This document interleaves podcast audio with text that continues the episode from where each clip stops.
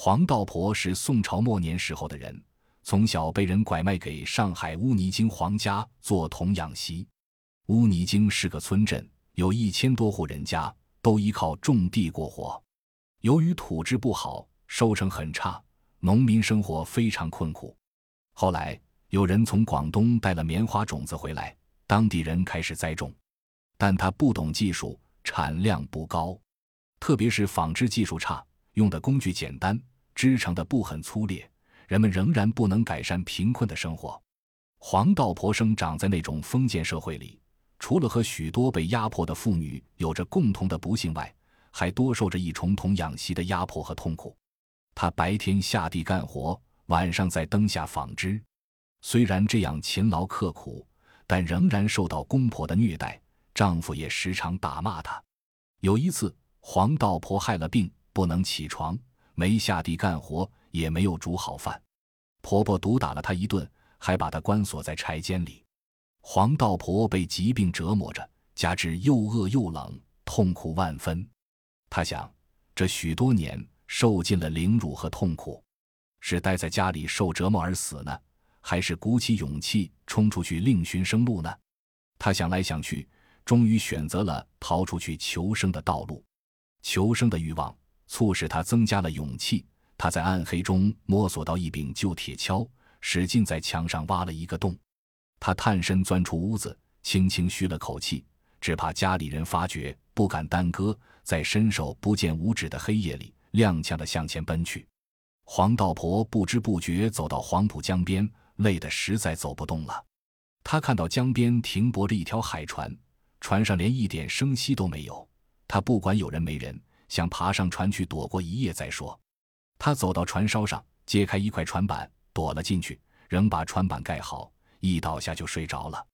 不知过了多少时候，黄道婆一觉醒来，发觉船底下有流动的水声，知道船正在航行，不禁吃了一惊。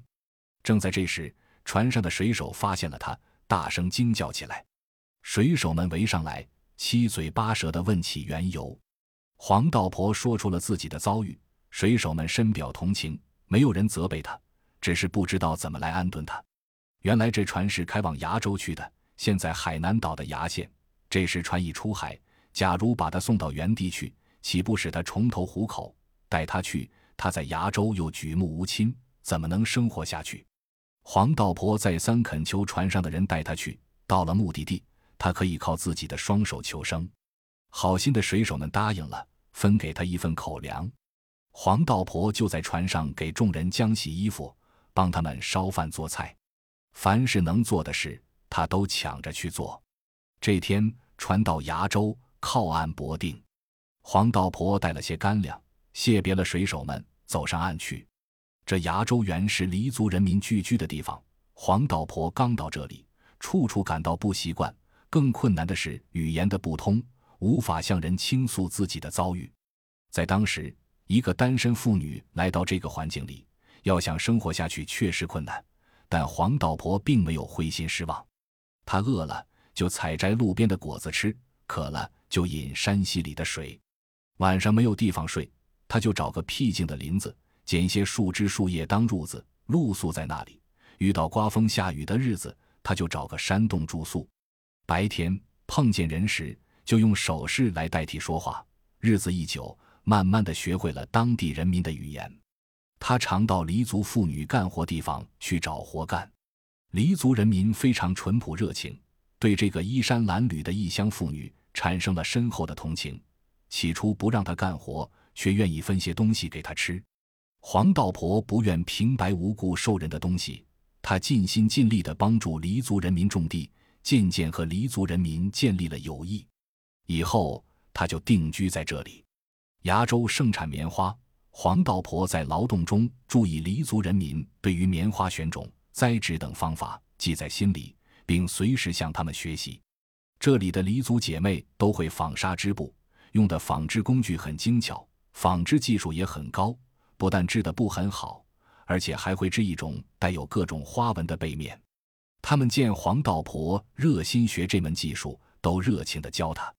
黄道婆在家乡时也从事过纺织工作，但她过去使用的是一些粗劣的工具，割棉子是用手工，又慢又麻烦；弹棉花的工具也是线弦竹壶做的小工，操作起来很费力。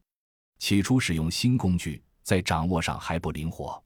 学会了使用新工具以后，黄道婆又向黎族姐妹学习设计布匹上的花纹图案，这是黄道婆从来没有见过的，学起来困难很多。黄道婆没有向困难低头，相反的，她专心地钻研起来。经过了较长的时间，她慢慢地掌握了设计的原理，加上她灵巧的手法，设计成的花纹更加新颖美观。许多黎族妇女看到她设计的新产品很好，反而来请教她。她毫不自满，一面讲述自己的心得，一面更加刻苦地钻研起来。黄道婆和黎族妇女一起设计了许多新的花纹，同时也一起改进了纺织工具。一年一年的过去，黄道婆的纺织技术越来越精熟了。黄道婆在崖州过了二十多年，她已有四五十岁了。虽然她生活过得很好，但她不能忘记贫困的乡，心上时常浮起回去的念头。把这些好工具和织被面的技术教给他们，该多好啊！黄道婆想回去的念头一天比一天强烈。一天来了一个故乡的布客，一问他正有一条要去他故乡的海船，他高兴得不得了。黄道婆告别了亲如姐妹的黎族妇女，带着纺织工具的图样和随身行李，搭了布客的船，离开了崖州。一路遇着顺风，行船很是迅速。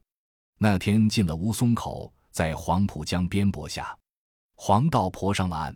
想起年轻时离开这里的情景，心中又悲又喜。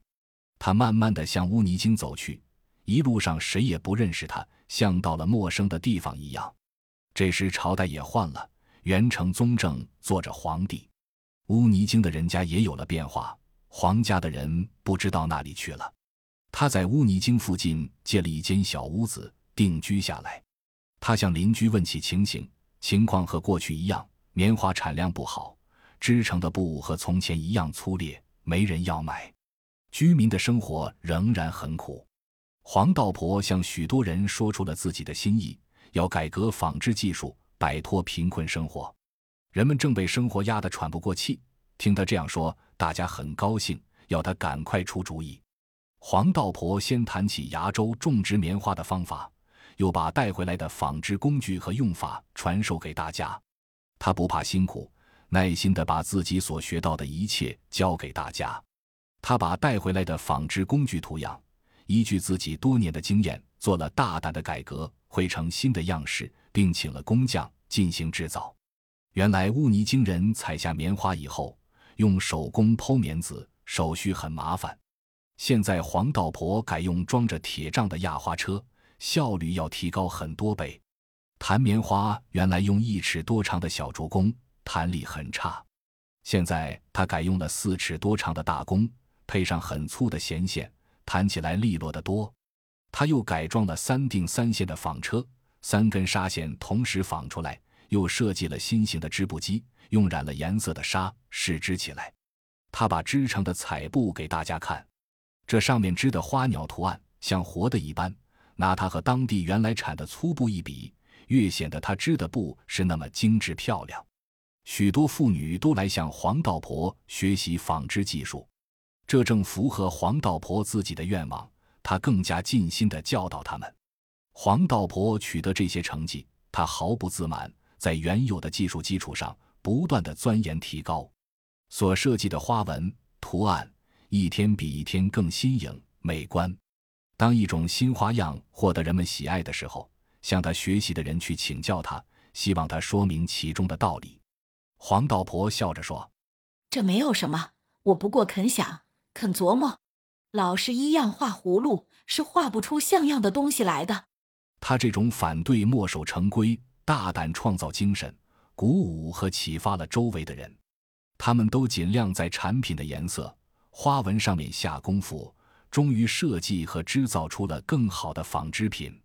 由于他们产品的质量高，受到了远近人民的欢迎。各地的布客争先恐后的到乌尼京来采购，他们的产品数量有限，远远满足不了各地布客的需要。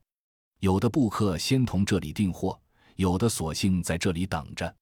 乌尼京出产的布不但产量提高，而且因为品种多、花色美丽，受到各地欢迎，人们的生活当然也大大改善了。